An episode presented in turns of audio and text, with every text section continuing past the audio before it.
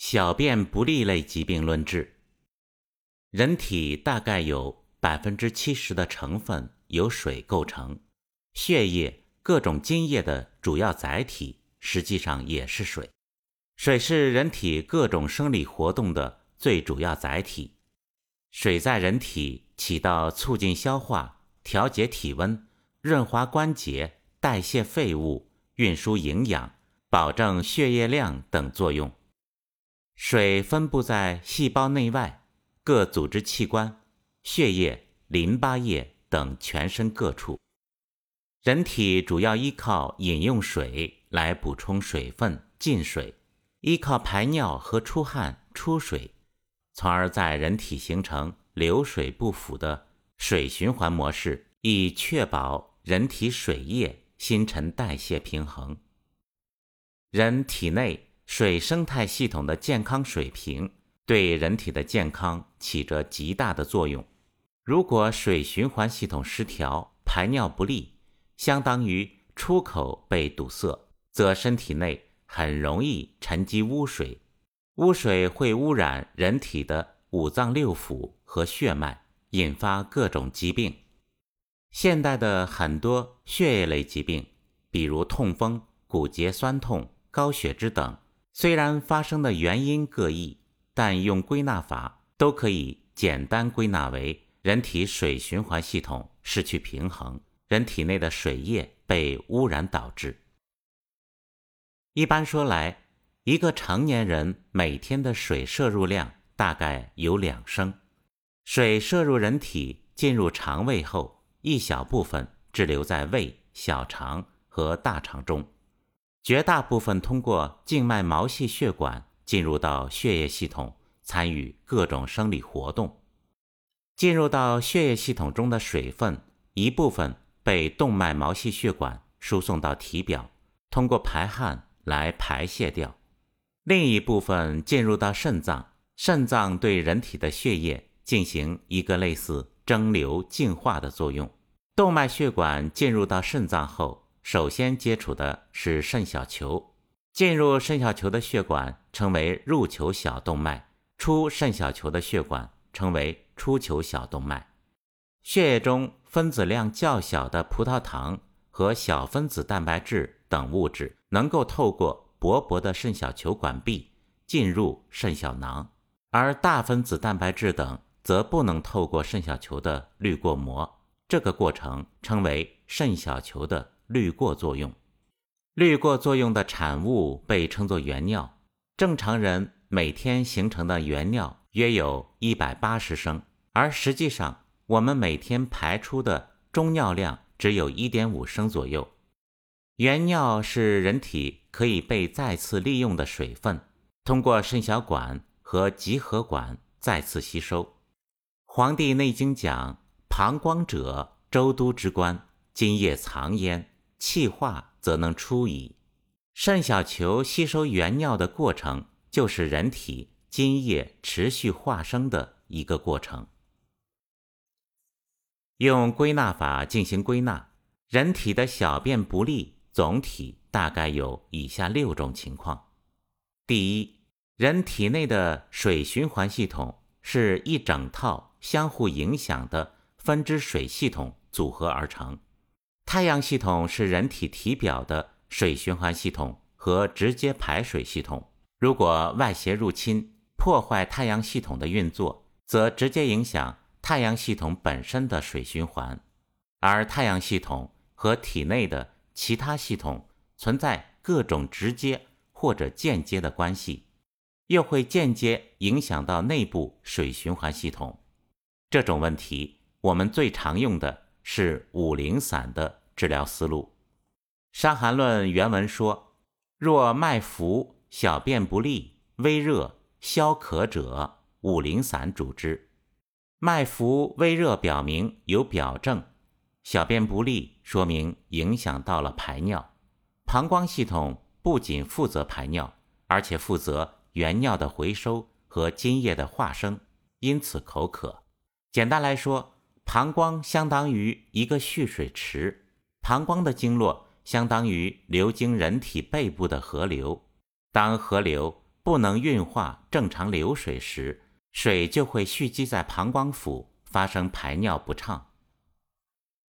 五苓散用桂枝来解表，恢复人体水的循环和流通；用泽泻驱沉积在膀胱腑中沉积的水；用猪苓来加强抗水能力；用茯苓通利三焦，加强疏通人体整体水循环系统；用白术健脾来加强水处理能力。五苓散组方广泛使用于。太阳表症的蓄水症，同时对蓄水导致的水邪沿着经络到达头顶引起的眩晕、呕吐等多种症状都有良好的治疗作用。第二，人体的太阳系统和少阴系统互为表里，膀胱是在肾系统的支持下实现水液的蒸馏和循环的。如果肾阳虚弱，鼓舞无力，则很难调动和推动水液的运转，出现小便不利、身体水肿。这时，主要采用真武汤的治疗思路。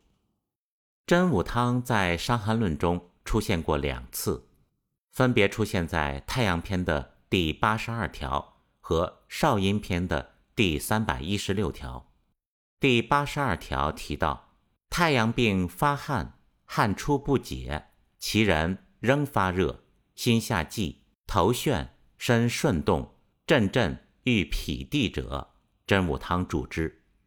茯苓、芍药、生姜各三两，白术二两，炮附子一枚，去皮，破八片。第三百一十六条说：少阴病二三日不已，至四五日，腹痛，小便不利。四肢沉重疼痛，自下利者，此为有水气。其人或咳，或小便利，或下利，或呕者，真武汤主之。我们把这两条结合起来看，阳虚水泛症的成因可以有两个：一个是太阳病治不正确，过分发汗导致肾阳损伤，阳虚不能治水，这是它的成因之一。成因之二来自少阴，病患体质不好，少阴系统长期正气不足，外邪从阴化寒，肾阳更加虚衰，结果导致不能治水。无论这个病是来自太阳的错误治疗，还是来自少阴受邪，殊途同归，最终造成的病理变化是阳虚水泛。第三。除了第二条论述的受寒或者肾阳不足导致的小便不利外，如果病人年老体衰或者长期肾气肾精不足，就会出现虚损型小便不利。这时可采用肾气丸的治疗思路。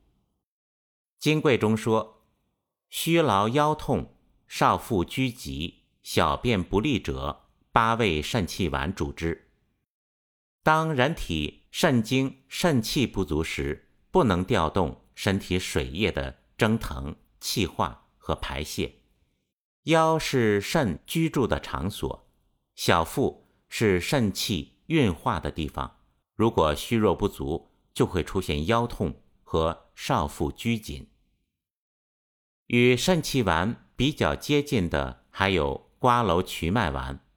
金匮原文中说。小便不利，有水气，其人苦渴，瓜蒌瞿麦丸主之。瓜蒌瞿麦丸由天花粉、茯苓、附子、山药和瞿麦五味药构成。瓜蒌瞿麦丸与肾气丸辩证的主要差别在于有明显的口渴而无明显的腰痛。瓜蒌瞿麦丸更偏重于肾阳不足。导致水气不行，小便不利，津液不能上承，导致肺虚。组方用天花粉和山药来补肺。肾阳不足，水液运化无力，也可导致肾系统积水积热，积攒的污水和邪热很有可能形成肿瘤等赘生物。这时可用瞿麦来驱邪热化浊，因此瓜蒌曲麦丸可用来治疗肾肿瘤、肾系统本寒、飙热等疾病。第四，人体的肾系统负责处理人体的水液，同时良好充足的水液也是确保肾系统有较好的生存环境。如果出现水液缺乏而阴虚时，尤其是身体所需要的有用的津液、血液等阴液匮乏时，肾系统就会化热而无法有效的进行尿液代谢，就会出现阴虚水热互结，但同时存在多余无用的水邪。这种问题可采用猪苓汤的对治思路。《伤寒论》原文三百一十九条说：少阴病，下利六七日，咳而呕渴，心烦不得眠者，猪苓汤主之。下利是水邪进自肠胃所造成的，咳而呕渴，咳嗽是水邪犯肺导致，呕吐是水邪犯胃导致，渴。就是水热互结，气化失司，津液不能输布；心烦不得眠，是阴虚火旺、心肾不交导致。猪苓汤由猪苓、茯苓、泽泻、阿胶和滑石五味药构成，用猪苓、茯苓和泽泻三味药来泻下驱除身体内多余的水邪，用阿胶。来补充流失的血液和津液。人体的津液和血液不但承担着身体内基础的物质代谢作用，而且对脏腑有润滑和软化作用。如果阴血匮乏，经常会导致脏腑润滑作用不够而摩擦出血，反映到小便上会有刺痛的感觉。滑石非常软，摸上去。有滑腻的感觉，猪苓汤中的滑石可有效改善脏腑流通和起到润滑作用。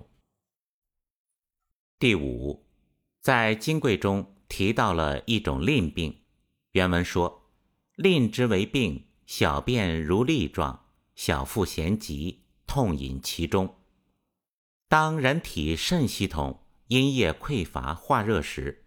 小便就会少而频繁。人体的尿液含有蛋白质和矿物质，如果持续内热，就会出现矿物质和蛋白质凝结。而人体的尿道非常小和敏感，凝结物就很容易堵塞，划伤尿道，出现尿路灼热、疼痛、淋漓不快、小腹拘紧、痛饮其中。西方医学。目前认为，淋病是淋球菌引起的，以泌尿生殖系统化脓性感染为主要表现的性传播疾病，表现形式和金匮中淋病基本吻合。用中医的角度去理解，可理解为湿热污浊的邪气或者环境导致的尿路感染。这时也可以采用。猪苓汤的思路去化财。第六，当湿热淤血瘀滞在下焦时，也可以引起小便不利和尿道疼痛。这时可采用蒲灰散的治疗思路，由蒲灰和滑石构成，其中蒲灰可化瘀止血，滑石可清热利湿止痛。另外。当少妇以淤血为典型，阻滞阻碍气血运行，引发的小便不利、尿黄有血时，可使用滑石白雨散的思路。滑石白雨散由滑石、白鱼和血鱼炭组成，其中白鱼有理血脉、行水气的功效，血鱼炭可止血化瘀。当脾肾不足、气化不利、湿热凝聚下焦时，还可以考虑茯苓溶盐汤的思路。组方由茯苓、白术、溶盐构成。白术健脾，茯苓利水健脾，溶盐补益肾气，通利水液，清热。